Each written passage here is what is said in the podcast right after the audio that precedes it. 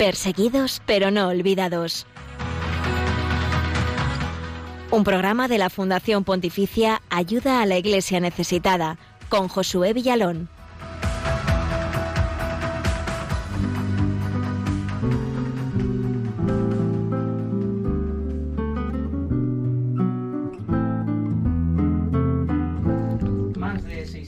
Más de 620 jóvenes de 12 países becados por ayuda a la Iglesia necesitada. 300.000 euros para financiar la edición del Yucat que el Papa ofrece a cada peregrino. Una exposición fotográfica con 30 instantáneas de países donde los cristianos sufren o han sufrido persecución, discriminación o las consecuencias del conflicto armado. Documentales, testimonios, música en directo, via crucis y oración. Así, ayuda a la Iglesia necesitada estuvo presente en la Jornada Mundial de la Juventud de Madrid en 2011.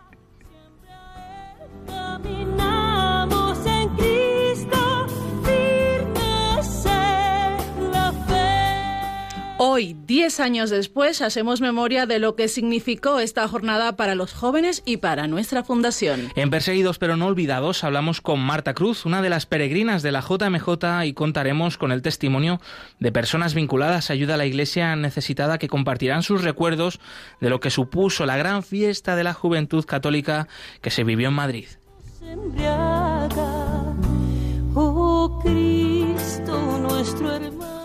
También hablaremos de una fecha que desde hace dos años recuerda a los perseguidos a causa de su fe en el mundo, entre ellos a la Iglesia pobre y perseguida. El 22 de agosto, Día Internacional de la Conmemoración de las Víctimas de Actos de Violencia motivados por la religión o las creencias. Y para ello hablamos enseguida con Ewelina Ochav, una joven abogada de Polonia que ha sido una de las iniciadoras, de las impulsoras del reconocimiento de este Día Internacional que celebraremos el próximo domingo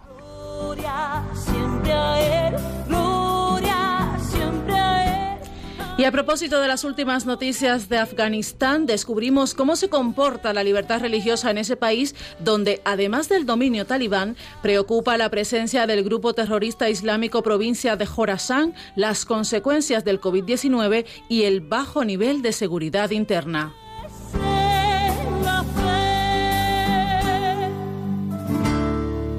aliento es el soplo y para que se sienta que seguimos muy cerca de ti, te contamos los eventos que ha preparado nuestra fundación en Córdoba. Nos lo contará nuestra compañera desde allí, Mercedes Aguilar. Y si te apetece compartir en redes lo que te contaremos a lo largo del programa, puedes hacerlo en nuestras redes sociales.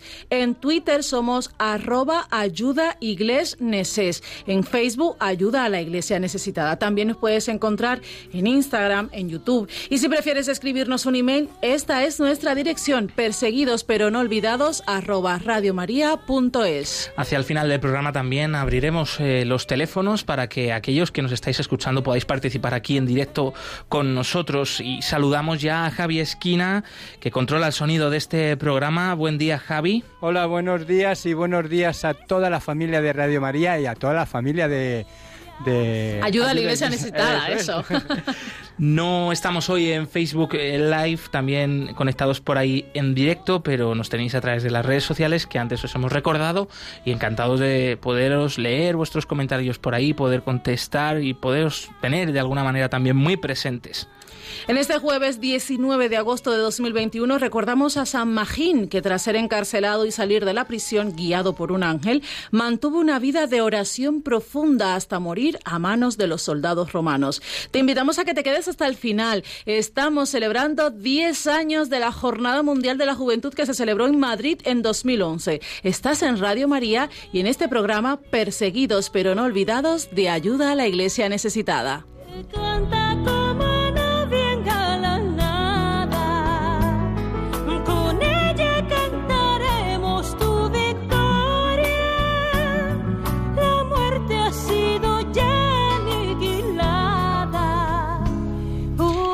Y en esta celebración de esa JMJ que cambió la vida de muchísimos jóvenes, pues tenemos el testimonio precisamente de una de ellas, de Marta Cruz, que además es parte del equipo de ayuda a la Iglesia Necesitada y fue peregrina en esa Jornada Mundial de la Juventud. Bienvenida, Marta. Bien hallada, muchas gracias. Marta, no os conforméis con menos que Cristo. Con esta frase del Papa emérito Benedicto XVI, digamos que viviste pues el momento más importante para ti como peregrina en esa JMJ. ¿Por qué? ¿Qué cambió en la vida de Marta después de escuchar esta frase? Pues a ver, yo gracias a Dios siempre siempre he estado en la iglesia y no soy una persona que haya tenido una grandes vuelcos ni, ni una conversión muy fulgurante como como pues como otras personas que han vivido circunstancias a lo mejor más fuertes que las mías o que tuvieron un encuentro muy chocante con el Señor y, y bueno yo como como comentaba pues vivía una vida cristiana normal pero sentía siempre como una cierta nostalgia en el corazón como una falta de una falta de calor en mi fe. Yo veía que, que se me daban normas, que eran muy buenas, que gracias a Dios me mantuvieron alejada de muchísimas cosas que me podían haber hecho muchísimo daño. Tenía vida en la parroquia, tenía amigos, tenía como un montón de, de cosas pues como muy buenas alrededor, pero no yo no llegaba a disfrutarlas desde lo profundo, ¿no? Y, y en el momento en que el Papa Benedicto XVI dijo esta frase en esa vigilia que, que para mí fue, estuvo cargada de presencia de Dios, cuando el Papa Benedicto XVI dijo no os conforméis con menos que Cristo, yo lo digo con una expresión un poco coloquial que es que centró el tiro, porque en ese momento es como si se hubieran caído las escamas de mis ojos y yo pudiera, yo pude mirar, ver al Señor y en el momento en que pude ver al Señor y, y, y mi corazón se dio cuenta de lo que era realmente el centro de mi fe, que es el Señor, que es, que es Cristo resucitado, que, que, tanto nos quiere y que tanto bien nos quiere hacer.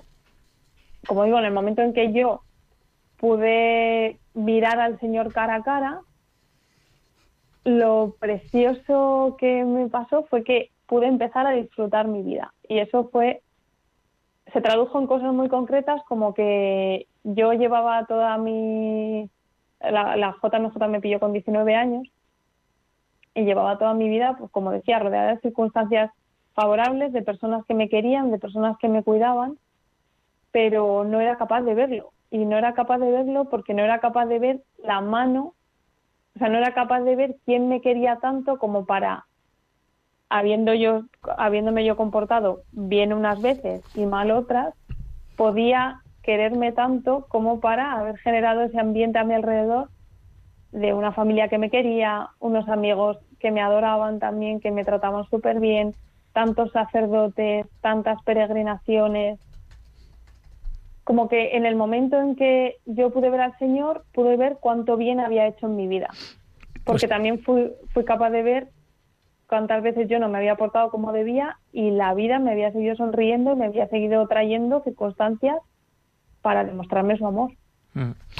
Pues qué bonito lo que nos cuentas y qué importante aprendizaje como esta JMJ pues pasa para tantas personas y también pues como tú jóvenes que estáis dentro de la iglesia pero que es una llamada fuerte ¿no? a, una conversión, a una amistad todavía más especial con Jesús.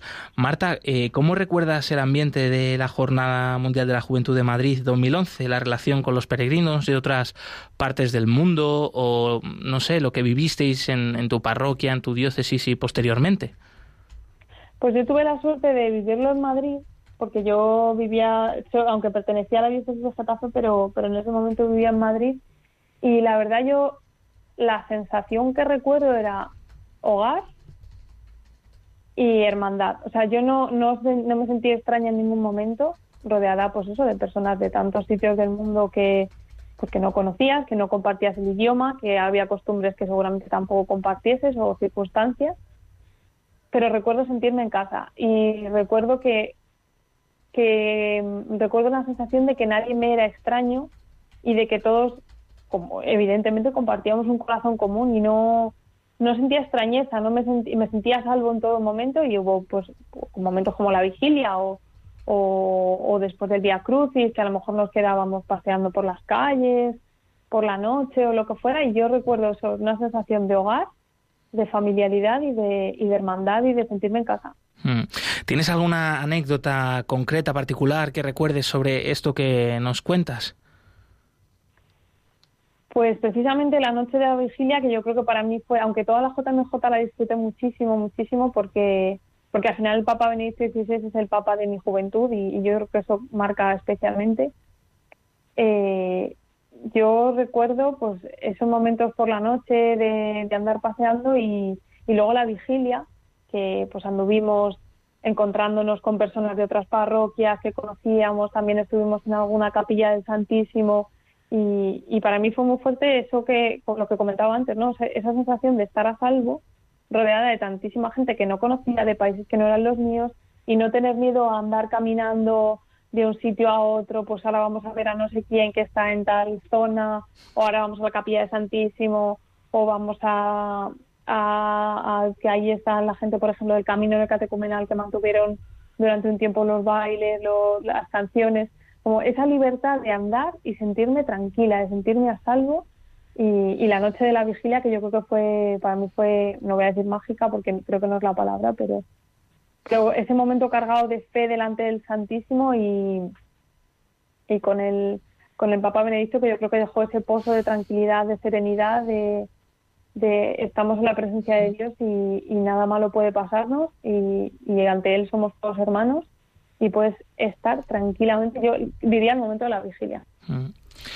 De todos los actos y las celebraciones de la JMJ, Marta, eh, ¿cuáles viviste con mayor intensidad, con mayor devoción, con alegría? Bueno, nos queda claro que la vigilia fue un momento muy, muy especial, pero claro, la JMJ fueron varios días y, como tú dices, pues los peregrinos tuvieron la oportunidad de ir a muchísimas celebraciones. ¿Alguna otra celebración que recuerdes con eh, especial por esa devoción que sentiste? Pues eh, el acto de apertura, que yo creo que lo recuerdo con muchísima alegría, muchísima alegría y, cargado de presencia de Dios, y el Via Crucis. La verdad que el Via Crucis para mí también fue un momento muy importante de recogimiento, pues en un, ambiente de alborozo, de alegría, de, una situación pues, pues tan feliz como estábamos viviendo, también aprender a posar, a reposar eso en el Señor, a recordar que a recordar que tenemos un Dios resucitado porque que pasó por la cruz primero y, también un momento de muchísima esperanza porque porque todo ese día crucis que se hizo tan descendido ¿no? a situaciones concretas creo que me ayudó mucho a recogerme y a, y a, posarme en el Señor a estar un momento a hacer un momento de, de, oración tranquilo de, recordar por lo que el Señor vivió por nosotros y a, y a volverme a él y como una preparación a ese momento que, creo que lo que comentáis, ¿no? que está quedando tan claro que fue la vigilia, pero yo creo que fue la vigilia fue muy preparada por el Día Crucis. Pues vamos a escuchar ahora precisamente eh, un mensaje del Papa en ese momento tan especial. Yo creo que compartimos todos el mismo sentimiento que el tuyo. Eh, una noche espectacular en el mejor sentido de la palabra, no de fuegos artificiales que pasan y ya está, sino de la verdadera alegría, ¿no? Que deja ahí un pozo en el corazón que dura mucho tiempo. Y esto decía Benedicto XVI, el Papa Emérito, en aquel momento, pues muy cerquita de aquí de estos estudios, en Cuatro Vientos. El Señor os quiere y os llama amigos suyos. Él viene a vuestro encuentro y desea acompañaros en vuestro camino para abriros las puertas de una vida plena y haceros partícipes de su relación íntima con el Padre. Marta, escuchando estas palabras del Papa, ¿qué viene a tu mente? ¿Qué siente tu corazón? Oh, pues lo primero es que me emociono, claro, porque porque lo que comentaba al principio, ¿no? Es eh, para mí fue un momento muy importante en el que mi fe dejó de ser no era un peso tampoco, pero dejó de estar un poco hueca, un poco vacía, un poco limitarse a normas y de repente se encontró con el amor. O sea, se encontró con un Dios que quería, valga la redundancia, tener un encuentro conmigo, que quería mostrarme cuánto me quería y que quería que en, ese en ese conocimiento de su amor yo me sintiese libre, me sintiese en calma y sintiese el gozo pleno, la, la vitalidad, las ganas de vivir el encontrar el sentido por el que un lunes por la mañana podía uno levantarse con sueño, como siempre, ¿no? Pero sin tener esa sensación de peso, esa sensación de, de aturdimiento, de bueno, ya vamos a por una semana más, sino que el Señor me decía, cada momento de tu vida yo lo quiero para hacerlo grande, quiero encontrarme contigo para que tú veas que has sido creada por amor, desde el amor, y para que vivas una vida plena, libre, eh, llena de libertad, llena de luz, llena de, como de frescura, de, de, de, sí, de energía, de para que vivas con, con el alimento que soy yo, que soy el alimento de tu vida y, y la luz, el agua viva que salta dentro de ti, el espíritu que te da fuerza y, y para que, pues eso, como hoy me siento como una privilegiada haber podido escuchar esas palabras, hmm. precisamente por eso, porque fue el darme cuenta de que había un Dios que me quería, que me quiere a día de hoy, que me quiere libre, que me quiere feliz y que me quiere llena de vida y de, y de fuerza, de energía y que comparto también el, el gozo de poder amar como Él nos ama, que me queda mucho, ¿no? Pero pero un poquito se va gustando. Pues 10 años han pasado ya de ese acontecimiento, eh, seguro que muchas experiencias vividas desde entonces, Marta, pero ese amor de Jesucristo que, te sigue acompañando y, que sigue muy presente pues en todos nosotros y esa es también la gran alegría del cristiano, que no es una felicidad de un momento, ¿no? sino que ese tesoro que descubrimos pues ya nos acompaña para siempre. Te damos las gracias por habernos acompañado, Marta Cruz, aquí en este programa de Perseguidos pero no olvidados en Radio María. Pues muchas gracias a vosotros. Y nada, un fuerte abrazo y hasta pronto. Muchísimas gracias.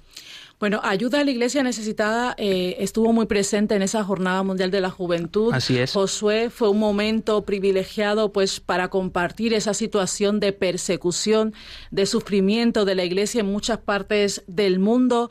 Y una de nuestras compañeras, Carla Díaz de, Díaz de Rivera, eh, responsable institucional, fue en ese momento eh, también parte de todo el equipo organizativo de la JMJ, sobre todo en la parte cultural, y ella compartía su testimonio precisamente sobre un gran evento que tuvo allá Ayuda a la Iglesia Necesitada, que fue una exposición fotográfica sobre precisamente cristianos perseguidos, 30 instantáneas de cerca de 15 países donde los cristianos sufren o han sufrido persecución y discriminación. Escuchamos el testimonio de Carla. Como no había podido estar en la inauguración de la exposición, me acerqué a verla porque sabía que era impactante. Según llegué, se oía un silencio sepulcral, la gente estaba impactada y me contaron los voluntarios que hacía pocos momentos el arzobispo de Mosul había estado visitando la exposición con sus seminaristas y su grupo de gente. Al llegar delante de la foto del padre Gani, se habían arrodillado y se habían puesto a rezar el Padre Nuestro en arameo. A todo el que estaba allí le había dejado noqueado. Cuando me acerqué a verla, una señora iraquí su hija me contaron que ellas habían vivido el atentado de la catedral de Bagdad, que estaban dentro en misa cuando entró el Estado Islámico y asesinaron al que era su sobrino, y que ellas se salvaron porque se metieron debajo de un banco. El mensaje era de esperanza, de futuro, y ese día entraron en mi corazón los cristianos perseguidos.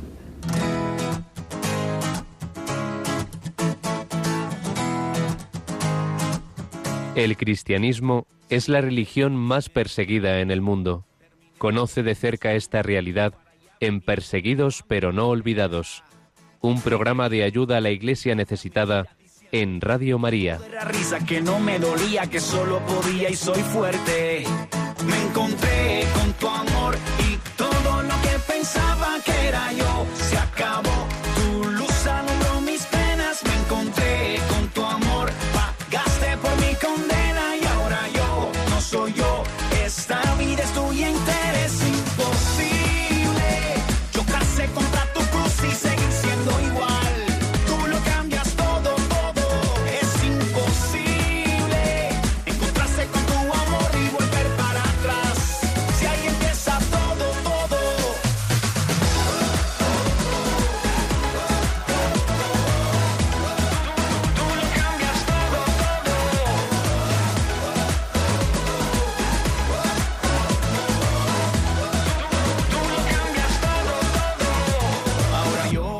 Concibo mi vida sin vivir para darte alegría y contarle. Las 11 y 20 minutos, las 10 y 20 minutos en las Islas Canarias, estás escuchando Radio María, el programa Perseguidos pero no olvidados, que te acerca a la realidad de la iglesia pobre y perseguida en el mundo. Estamos recordando que en estos días eh, se cumple el décimo aniversario de la Jornada Mundial de la Juventud en Madrid 2011. Hay tantos recuerdos, testimonios, experiencias y queremos también contar con la tuya. Por eso te invitamos a que nos eh, llames aquí en directo y poderlo compartir con todos nosotros en el teléfono 91005 9419. Repetimos, 91005 9419.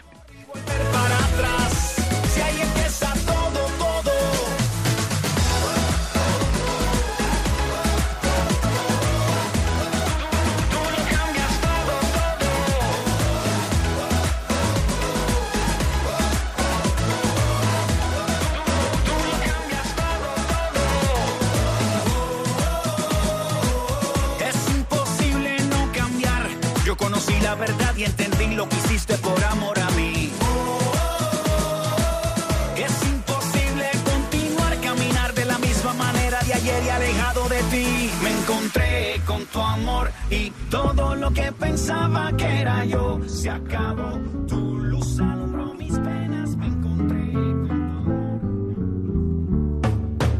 Firmes en la fe,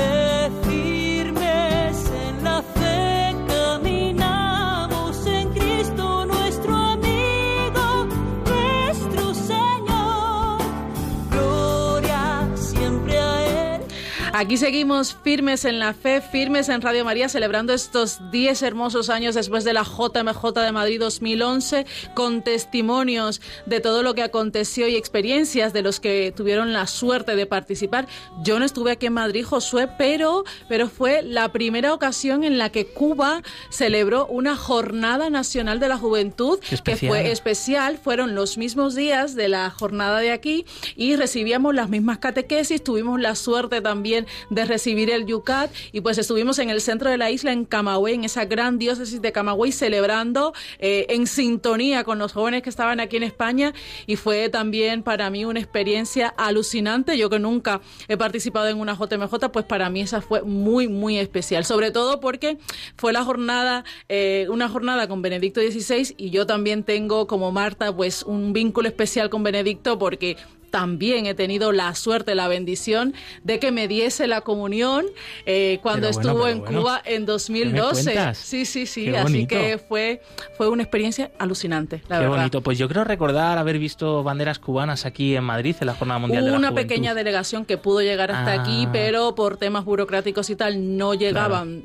todos los que pudieron y entonces los sacerdotes, los obispos de Cuba y la pastoral juvenil pues organizamos esa Jornada Nacional de la Juventud. Así que desde Cuba estuvimos muy en sintonía y lo vivimos tan intensamente como los que estuvisteis aquí en Madrid. Y en esa jornada, eh, como comentábamos antes, Ayuda a la Iglesia Necesitada tuvo una participación espectacular y fue la manera de visibilizar, como decíamos, la situación de la iglesia pobre y perseguida en el mundo.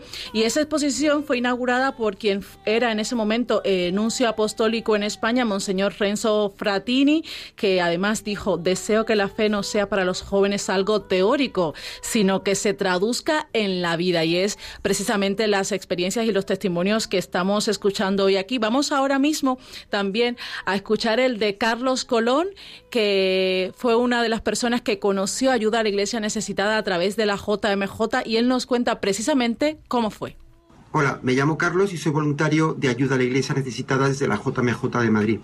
Me acuerdo que me impactó muchísimo eh, la exposición de cristianos perseguidos que había en la iglesia de los Jerónimos, pero sobre todo me impactó aquella, eh, digamos, aquel tatuaje de la cruz eh, copta que me pusieron en el brazo y después la adoración al Santísimo. Creo que son dos puntos esenciales.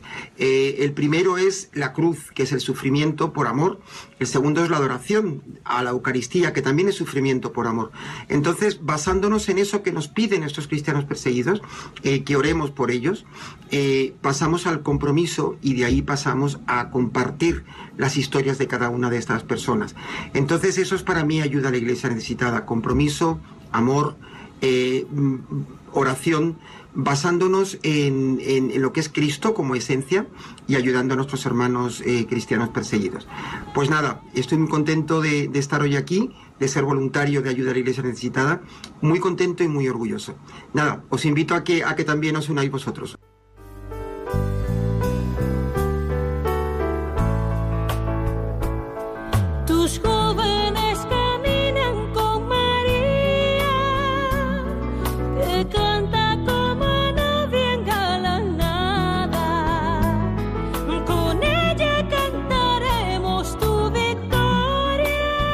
Estamos recibiendo ya llamadas de oyentes de este programa. Al eh, número de teléfono, recordamos, podéis eh, participar aquí en directo con nosotros, el 9100 91005 9419 y la primera llamada nos llega desde Rivas hacia Madrid. Carlos, buenos días, bienvenido. Sí, buenos días. Eh, en primera instancia, agradeceros por el, por el programa, excelente. No me lo pierdo, bueno, como toda la parrilla de Radio María. Eh, bueno, yo quería dar testimonio porque yo actualmente tengo 66 años, en aquella época 56, y me apunté de voluntario a la JMJ eh, de Madrid en el 2011. Y bueno, una de las cosas que excelente todos los grupos este, de Canadá, de Estados Unidos, este, pero una cosa que me emocionó hasta las lágrimas realmente, porque claro, yo en aquella época me, me decían jóvenes y yo pensaba ninis, botellón, este, es más, este, yo salía, yo salía a caminar por la mañana temprano eh, por el lateral de la M40 y me encontraba restos de gaseosas y, y bebidas alcohólicas de la gente que la noche anterior había estado haciendo botellón, ¿no es cierto? Es más, luego yo las cogía y las, las reciclaba, las ponía en, el- en su contenedor correcto porque me daba pena que un sitio tan bonito, un espacio verde tan bonito estuviera tan sucio.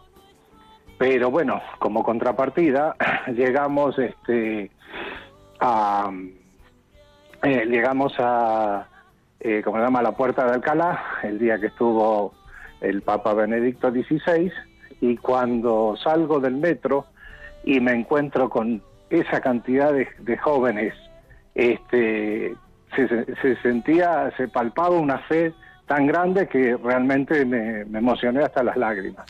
Pues lo recuerdo y, y me vuelvo a emocionar. Claro, es Este, inevitable. Es inevitable. Sí, sí. Y bueno, luego tengo una pequeña anécdota, Sí. si tengo un minutito. Sí, enseguida. Resulta que nosotros eh, eh, éramos voluntarios en la, pa- en la parroquia de Nuestra Señora de las Rosas, en Madrid, en, en aquella época. Yo en aquella época vivía en Madrid. Eh, y bueno, como nosotros en nuestra parroquia éramos unos cuantos voluntarios y en la parroquia que eh, contigua a la nuestra faltaban, nos enviaron a una, a una señorita este, de nombre Mónica y a mí, este, digamos, a colaborar con la otra parroquia. Y resulta que, bueno, el coordinador de, de nuestro grupo, eh, un muchacho excelente, eh, Francisco Javier, eh, bueno, colaboramos con ellos y, bueno, por supuesto se, se trabó una amistad que dura hasta el día de hoy. Y bueno, entre Mónica y Francisco Javier eh, hubo más que una hubo, hubo más que una amistad y hoy en día tienen tres, tres niños en común. O sea que el amor también eh, tuvo lugar en esa JMJ. Muchísimas gracias por compartir tu testimonio. Gracias por escucharnos en Radio María. Un fuerte abrazo. Gracias a vosotros, un fuerte abrazo. Y tenemos también con nosotros a Natalia desde Vitoria. Buen día, Natalia. ¿Qué nos cuentas de esa JMJ? Hola, santo día, hermanitos. Hola. Pues yo personalmente no he podido ir, pero tuve la oportunidad de poder seguir al Padre San. Es un padre sacerdoto, sacerdocio muy joven y pues estábamos ahí interactuando entre los jóvenes en la alabanza del Señor y me cautivaba los instantes que el Padre San compartía con su camarita con las redes sociales, porque para los que no podían ir, pues estaba entonces algo, ¿no? y desde lo más pequeño hasta lo más grande, yo tan solo virtualmente alcancé a llegar el amor tan apasionadamente de nuestro Señor en todo lo que se mostraba allí. Pues muchísimas gracias, Natalia, por... me- Sí, Me recuerda la frase que le dijo a Santa Margarita, que mi corazón está tan apasionadamente enamorado por los hombres y en especial por ti, pero muy, pero muy poco me corresponde, tú al menos ámame. Pues entonces yo salí con más fuego y eso que fue virtualmente, imagínate. ¿Cómo Pues- será estando allá? Yo, como dijo el hermanito ahorita, llorando de la emoción, hubiera estado allí con los hermanos. O sea que también a, través a través de los medios de comunicación, de los medios digitales, también llegó ese fervor que se vivió Sí. en la Jornada Mundial de la Juventud y tú, Natalia, has sido pues un testimonio de eso. Muchísimas gracias por compartirlo aquí en Perseguidos pero no olvidados.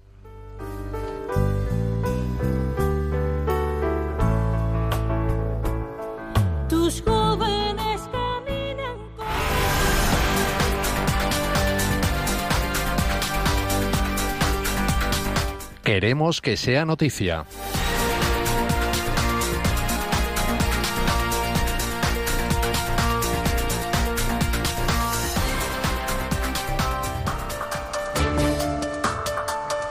Ayuda a la Iglesia necesitada enviará 500.000 euros de ayuda de emergencia tras el terremoto de Haití. La Fundación Pontificia se une en oraciones por Haití y aprueba una ayuda de emergencia de 500.000 euros para la población haitiana después del terremoto de magnitud 7.2 en escala de Richter el 14 de agosto, que ha dejado más de 2.000 muertos. Hay cerca de 10.000 heridos.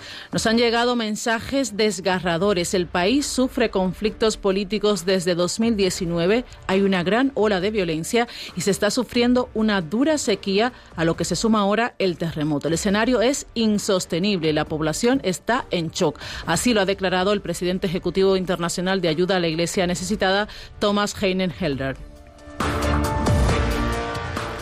Bielorrusia, el Papa Francisco está preocupado por la situación del país, afirma un obispo. La opinión pública mundial contempla la situación de Bielorrusia marcada por las protestas reprimidas violentamente y por las sanciones. Además, el país se ha visto muy afectado por la crisis del COVID-19. En la tensa situación actual, la minoría católica del país también tiene que soportar represalias. Por ejemplo, el arzobispo de Minsk, que ha sufrido por no poder regresar al país durante meses. El actual presidente de la Conferencia Episcopal de Bielorrusia, Monseñor Ale Butevek, y obispo de Bietz, ha declarado ayuda a la iglesia necesitada que la iglesia bielorrusa está a favor de la paz, que esta situación ha hecho que los católicos estén más fuertes en la fe y reconoce que el Papa Francisco está muy preocupado y reza por el país. La radio siembra esperanza frente al terrorismo en el norte de Mozambique. La provincia de Cabo Delgado, en el norte de Mozambique, atraviesa desde hace años una situación de mucho sufrimiento. Una ola de violencia terrorista ha causado un clima de guerra y desplazado a más de 700.000 personas. Desgraciadamente, las noticias de aldeas incendiadas y decapitaciones se han convertido en algo habitual en la región. En esta situación, seguir con vida supone un desafío y evangelizar se convierte en un reto mayor. La diócesis de Pemba ha puesto en marcha un proyecto de evangelización a través de la radio con el apoyo de Ayuda a la Iglesia Necesitada que está ayudando a expandir Radio Sin Fronteras para que llegue a todos los hogares de esta región.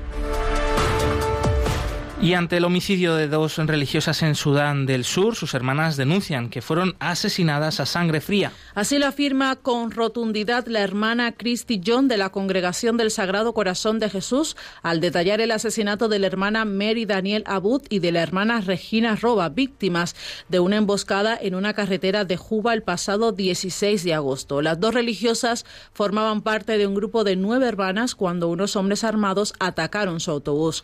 Han sido asesinadas a sangre fría cuando regresaban a Juba de las celebraciones del centenario de la parroquia de la Asunción de Nuestra Señora, explica la hermana Cristín.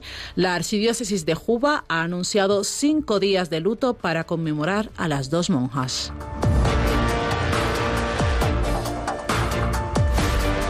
Hasta aquí la actualidad de la Iglesia pobre y perseguida en esta última semana. Más información en la web ayudalaiglesianecesitada.org.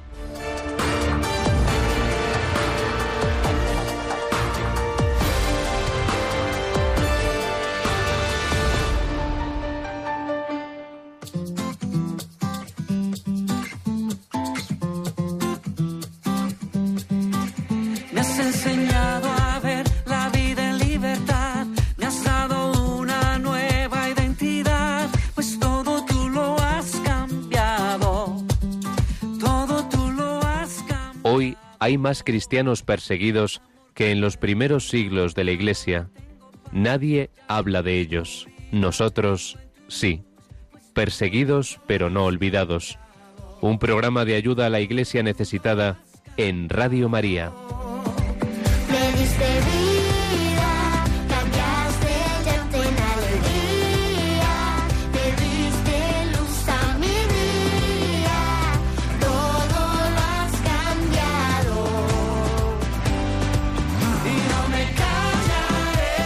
11 y 35 minutos, 10 y 35 minutos en las Islas Canarias. Recordamos a todos los oyentes que nos pueden seguir en nuestra cuenta de Facebook eh, como Ayuda a la Iglesia Necesitada. También estamos en Instagram, por supuesto nuestra cuenta de YouTube, donde vais a encontrar todos los vídeos que ponen rostro a lo que estamos contando aquí en Radio María. También nos podéis escribir al correo del programa perseguidos pero no olvidados arroba. Y también acabamos de conocer que estamos ahora sí en el Facebook Live de Radio María. Así que un saludo a todos los que a esta hora nos están sintonizando y nos están viendo a través de esta emisión en directo de Perseguidos pero no olvidados.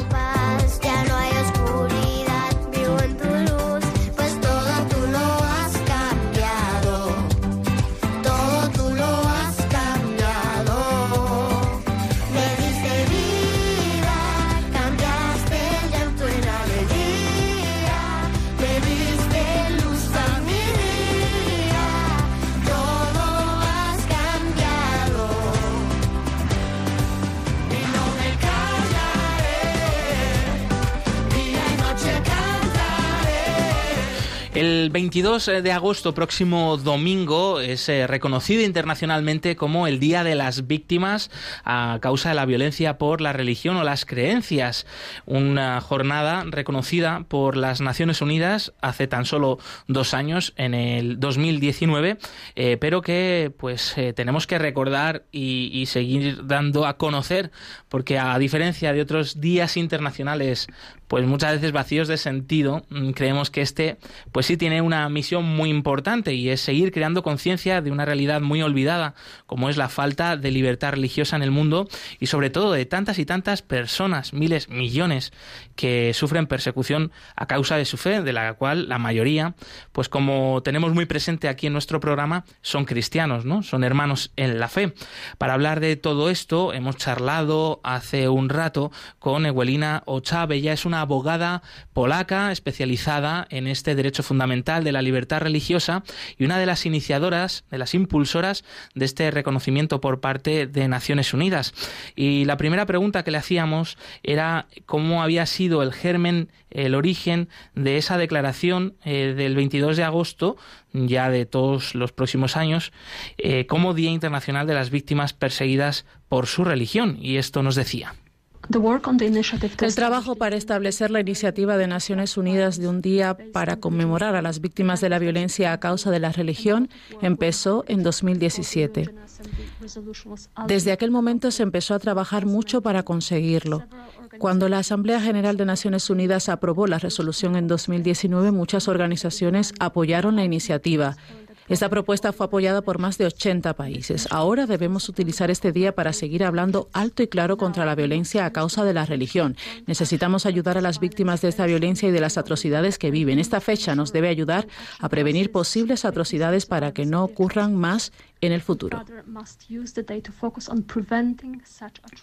¿Y eh, qué importancia tiene este día para defender a las personas perseguidas? ¿Es simplemente un eslogan eh, o no? ¿O puede ser una oportunidad? Evelina Ochab eh, lo tenía claro y así respondía. Las personas perseguidas por su religión han sido el principal motivo de la ONU y ellas están en el origen de esta iniciativa que apoyé desde 2017. Las personas perseguidas están en el centro de la resolución que tomó la Asamblea General de Naciones Unidas. Todos nuestros esfuerzos están puestos en ayudar a estas personas y defender sus derechos a la libertad religiosa. Actualmente buscamos que este trabajo no se concentre solo en un único día, sino que esta iniciativa siga creciendo. Queremos que se convierta al menos en toda una semana o varias semanas en las que se ponga el foco en las instituciones nacionales e internacionales en este derecho fundamental. Y de nuevo queremos que se paren las atrocidades, se ayude a las víctimas de esos ataques y se prevenga en el futuro nuevas atrocidades. Y por supuesto teníamos que preguntarle sobre el caso de Afganistán, viendo pues las recientes noticias que nos llegan desde allí, la preocupante situación por esta deriva mm, de violencia y Ewelina Ochab nos respondía sobre qué es lo que ella espera en un futuro en Afganistán en cuanto a la libertad religiosa allí. Siento miedo por las minorías religiosas en Afganistán, pero también por el futuro de la libertad religiosa en el país. Estoy muy preocupada por la situación de chiíes, hindúes, cristianos, bajáis, azaríes y demás comunidades religiosas. Estoy muy preocupada sobre el futuro de los conversos a otras religiones. También necesitamos observar la nefasta situación de los derechos humanos en el país, sobre todo de las mujeres y niñas. Ellas están en riesgo. Hay una conciencia a nivel internacional de la mala situación en general de las mujeres y niñas de Afganistán. Pero también hay que tener en cuenta a las mujeres y niñas que pertenecen a las minorías religiosas. Ellas están doblemente discriminadas y necesitan ayuda. Además de esto, debemos tener en cuenta a las personas que defienden los derechos humanos en Afganistán, tanto abogados, miembros ONGs, políticas que denuncian las faltas de libertad y derechos. Ellos también están en peligro debido a esta situación en Afganistán, tampoco debemos olvidar la falta de libertad religiosa en Irak, China, Nigeria y otras partes del mundo. Pues damos las gracias a Evelina Ochav, abogada polaca especializada en el derecho fundamental de la libertad religiosa y una de las impulsoras de este reconocimiento del 22 de agosto como Día Internacional de las personas eh, que sufren la violencia a causa de la religión y creencias. Un día que vamos a tener muy presente eh, y también vamos a tener presente en nuestras oraciones pues a tantas personas que carecen de este derecho fundamental y especialmente a nuestros hermanos en la fe cristianos pues de muchos de estos países Irak, China, Nigeria, como ha nombrado antes Ewelina, y por supuesto también Afganistán, eh, del que nos preguntan mucho recientemente y pues tenemos que decir que allí la Iglesia Católica es eh, nada muy minoritaria. Eh, hay cristianos, se sabe por algunos testimonios poquitos que salen a la luz, pues que viven su fe de forma clandestina, pues hay que rezar mucho por ellos y tratar de ayudarles en primer lugar con esta oración y que el Señor pues inspire también a tantas personas que tienen tienen ¿no? pues mucha más influencia y poder sobre esto para que puedan ayudar a los que más lo necesitan. Y de ahí, pues nos vamos ahora a saber un poquito más sobre la situación de la libertad religiosa en Afganistán. Aprovechando esta última pregunta que le hemos lanzado a Belina Ochab, pues eh, vamos a repasar qué dice el informe Libertad religiosa en el mundo mm, de ayuda a la Iglesia necesitada, más eh, recientemente publicado sobre Afganistán y la libertad religiosa allí.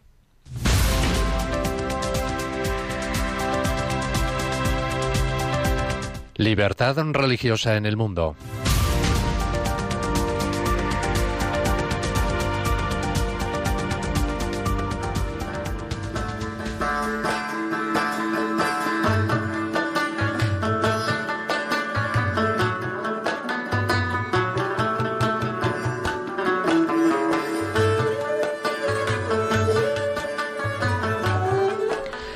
Además del reciente dominio talibán en Afganistán y la presencia de este grupo en el país, preocupa especialmente la presencia de otros grupos terroristas, como es el Estado Islámico Provincia de Jorasán, que sigue creciendo, y especialmente tras la derrota en Siria y en Irak de este grupo llamado Estado Islámico.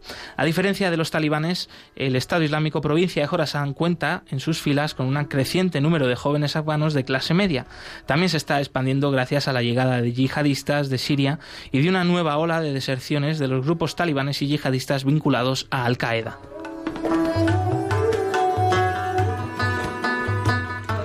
A lo largo del periodo estudiado en este informe de libertad religiosa 2021 en Afganistán se han realizado algunos avances históricos. El acuerdo entre Estados Unidos y los talibanes, las conversaciones de paz internas y el acuerdo entre el presidente Asaf Ghani y su rival Abdullah Abdullah para compartir el poder. Sin embargo, el número de atentados en el país no ha disminuido. En el año 2018 fue el peor en lo que se refiere a las matanzas de civiles en Afganistán, con 3.804 víctimas, cifra que descendió a 3.403 en 2019 y a 2.117 en los primeros nueve meses de 2020. Sin embargo, las tan esperadas conversaciones de paz afganas aún no han obtenido los resultados positivos que se esperaban, ya que el número de civiles asesinados solo a mano de los talibanes se ha incrementado en un 6% en los primeros nueve meses de 2020. Los ataques contra lugares de culto, líderes religiosos y fieles no han disminuido de forma significativa. Por ejemplo, en 2020 han continuado los ataques, aunque aún no se disponen de datos oficiales. Por todo esto, la violencia contra las minorías y los líderes religiosos, sobre todo por parte de las fuerzas antigubernamentales como los talibanes y el Estado Islámico de Irak y el levante Estado Islámico del Gran Jorazán, sigue siendo un motivo de preocupación.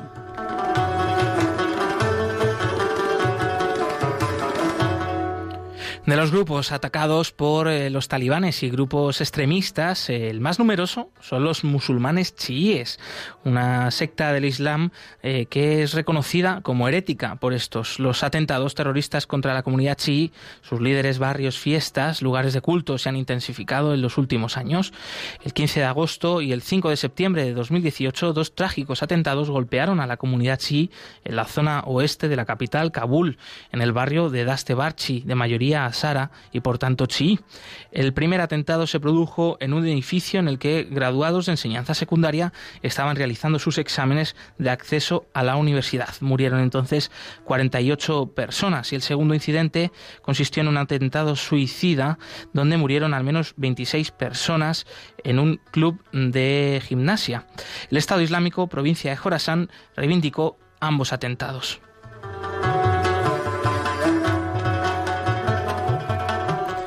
El Estado Islámico también reivindicó un atentado suicida cometido el 17 de agosto de 2019 durante una boda en Kabul. Fueron asesinadas unas 92 personas y en torno a 140 resultaron heridas.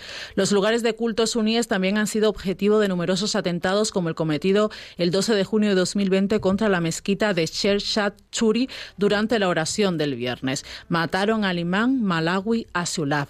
Por su parte, los talibanes han continuado matando a líderes religiosos y amenazando amenazándoles de muerte por predicar mensajes en contra de la interpretación del Islam de los talibanes o de su agenda política.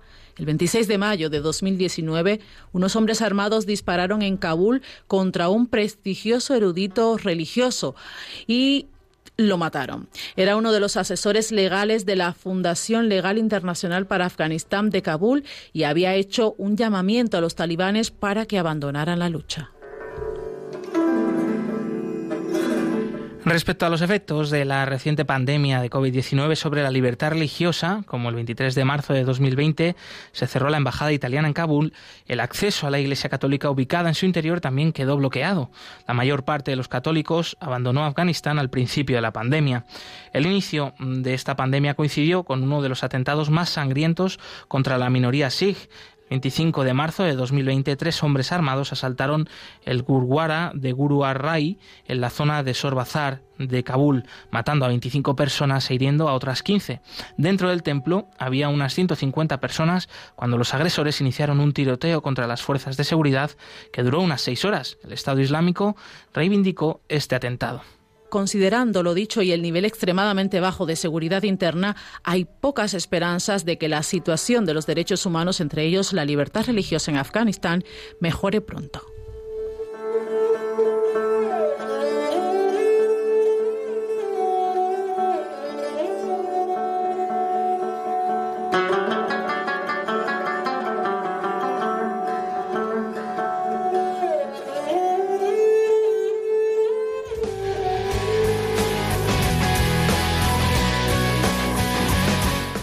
Testigos del siglo XXI.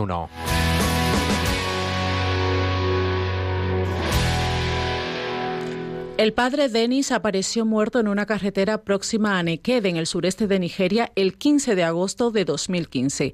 Le habían dado por desaparecido unas horas antes. Su cuerpo fue encontrado con signos de violencia.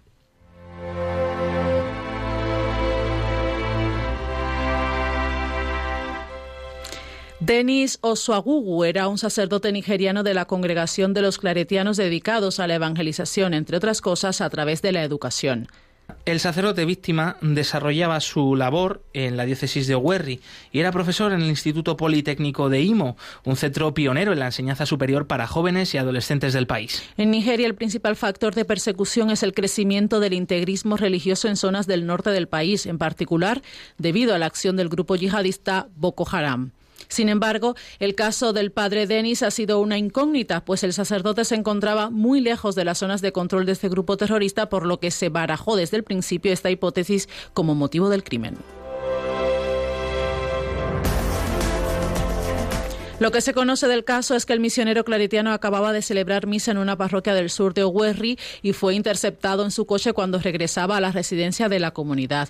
El área forma parte de la zona del delta del Níger rica en petróleo, el principal motor económico del país y primer productor en África. Dos meses antes del asesinato del sacerdote, el padre Goodwill Onyeka y su hermano corrieron la misma suerte que este misionero claretiano.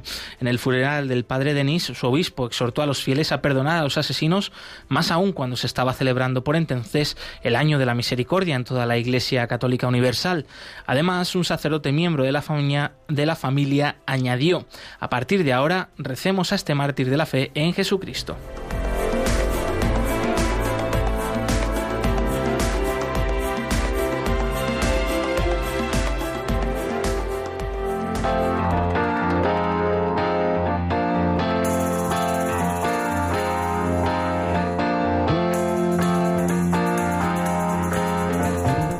Cerca de ti. Son las 10 y 51, las perdón, las 11 y 51, las 10 y 51 en las Islas Canarias de esta mañana de jueves 19 de agosto de 2021. Cerca de ti, así queremos estar desde Ayuda a la Iglesia Necesitada y lo haremos estos días en Córdoba. Sí, desde allí eh, está Mercedes Aguilar. Buenos días y bienvenida al programa, Mercedes. Muy buenos días. Pues cuéntanos qué actividad tan bonita, tan importante y además muy conectada con esto de los 10 años de la Jornada Mundial de la Juventud que estamos viviendo ahora, pues vais a tener en Córdoba en estos días. Pues mira, eh, se trata de una iniciativa de ACN, pues sobre todo para preguntarnos sobre la esperanza y sobre la fe. Es una muestra eh, en la que se ve la situación de los cristianos que hay en la actualidad en lugares pues como Siria, como Irak o como Libia es, vamos a va a ser un, es un recorrido fotográfico, son 10 roll sobre lo que nos muestra la persecución de nuestros hermanos cristianos y además va acompañada de algunos objetos profanados que han sido rescatados de allí. Tú eres eh, voluntaria de ayuda a la Iglesia Necesitada en Córdoba, eh, vas a estar allí presente. Cuéntanos dónde y cuándo va a tener lugar esta exposición para aquellos que nos estén escuchando y que quieran visitarla. Pues sí, pues mira, esta exposición ya ha estado en otras en otras localidades como Fernanduña, Hinojosa o Adamus y ahora actualmente se encuentra en la localidad de Villafranca. El día 26 la vamos a llevar a Fuente Palmera y el 29 la trasladaremos a Posada. Luego ya el día 16 de septiembre ya eh, irá hacia la localidad de Añora. Mm, de formas, invitamos a todos los párrocos, sí, eh, invitamos a todos los párrocos que desearan tener esta exposición en su parroquia, pues que lo soliciten, se animen y que, y que se pongan en contacto con nosotros. Es una iniciativa, recordar, totalmente gratuita, tanto para solicitarla para tu parroquia como para también poder visitarla y una invitación pues a conocer de cerca, ¿no? La realidad olvidada de los cristianos perseguidos en el mundo. Por último, Mercedes, antes de despedirte, cuéntanos qué importancia tiene esta iniciativa y tú por qué la recomiendas a nuestros oyentes de Radio María? Pues que, pues mira, porque es fundamental, eh, porque es nosotros somos un puente, somos eh, eh, la voz de estos hermanos cristianos que ahora mismo están sufriendo en todos estos países y que, y que no llega a nosotros. Y esta exposición va a servir a los cordobeses para que cuando la visiten se van a poner, es que de verdad se van a poner delante de sus propias dificultades, que aunque no sea persecución, son nuestros pequeños problemas de cada día, y van a ver que el Señor responde siempre. Le responde a ellos, a nuestros hermanos cristianos, pero también nos responde a nosotros. Mm. Es, como ya te he dicho, una muestra de fe y de esperanza. Yo que la he visto la recomiendo, ¿eh? vivamente, y me encantaría volver a verla y además en ese contexto de estos pueblos de Córdoba, pues tiene que ser también pues un privilegio muy grande. Muchas gracias, Mercedes Aguilar, por estar con nosotros. Muy bien, muchas gracias a vosotros. Un fuerte abrazo. Igualmente.